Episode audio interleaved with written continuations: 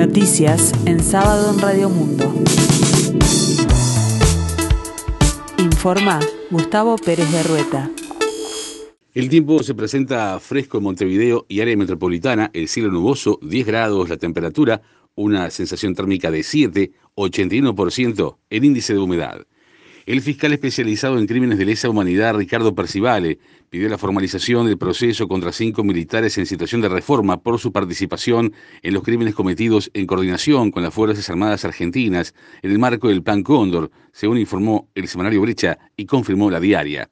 Los militares en situación de reforma Gilberto Vázquez, José Arab, Jorge Pajarito Silveira, Ernesto Ramas y Ricardo Medina fueron imputados en la causa que investiga los asesinatos de Rosario Barredo, William Wailo, Héctor Gutiérrez Ruiz y Salvar Michelini, la desaparición forzada de Manuel Liberov, la privación de libertad de Gabriela Schroeder, Victoria Barredo y Máximo Barredo, y la supresión de Estado Civil de Macarena Hellman y Mariana Zaffaroni, junto a otras decenas de crímenes de lesa humanidad cometidos en Argentina. También pidió la extradición de Manuel Cordero, quien cumple condena en Argentina por la causa que investigó las acciones del Plan Cóndor, y de Pedro Mato, una de las personas señaladas como posible autor material que se encuentra en Brasil.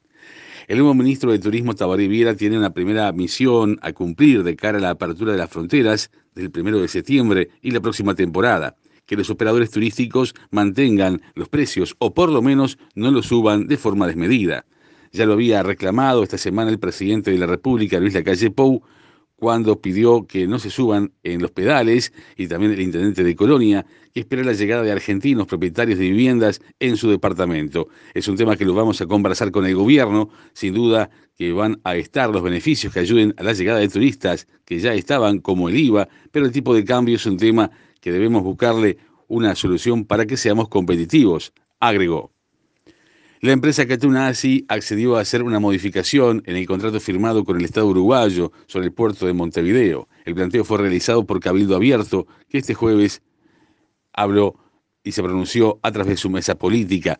La empresa Catunasi aceptaba la propuesta que se incluyó en la moción aprobada en el Senado relativa a que en caso de cesión del contrato la última palabra la tendrá el Estado uruguayo, cosa que nos da tranquilidad porque era una preocupación importante que teníamos, explicó el senador de Cabildo Abierto, Guillermo Domenech. Ya la empresa había sugerido que estaba dispuesta a aceptar una modificación del contrato en ese sentido y habiendo sido incluida esta exigencia, nos da la tranquilidad de que Catunasi cumple con su palabra, agregó. El maestro Oscar Washington Tavares convocó a 25 futbolistas para la triple fecha de eliminatorias en una nómina de conjugadores del medio local que militan en Peñarol y Nacional.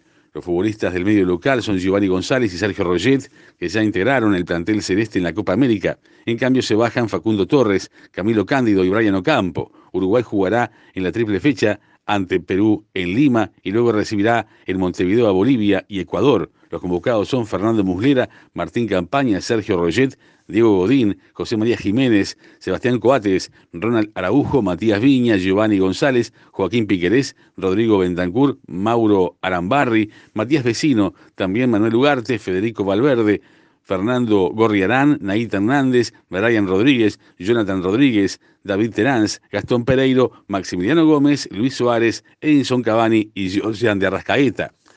En la escena internacional, las evacuaciones entran en su fase final tras el atentado en Kabul, que ya ha dejado más de 160 muertos. Reino Unido ya no llamará a más personas para salir del aeropuerto. Alemania y España ya han puesto fin a la evacuación este viernes. Estados Unidos se apresura con las evacuaciones. Tienen que acabar antes del 31 de agosto, que tienen como fecha límite de retirada. El general de división Hank Taylor y el director adjunto de operaciones regionales de Estado Mayor de Estados Unidos han señalado, según el último informe, todavía hay aproximadamente 5.400 personas en el aeropuerto a la espera de poder ser evacuadas de Afganistán. Tenemos la capacidad para llevarnos a estas personas fuera de Afganistán en el transporte aéreo militar estadounidense hasta el último momento. El tiempo en Montevideo y área metropolitana continúa fresco, el cielo nuboso, 10 grados la temperatura, 81% el índice de humedad. Para el resto de las jornadas se anuncia la máxima de 20 grados. Estará algo nuboso y nuboso el cielo. En la tarde-noche algo nuboso y nuboso, periodos de cubierto y neblinas. Más noticias en sábado en 60 minutos.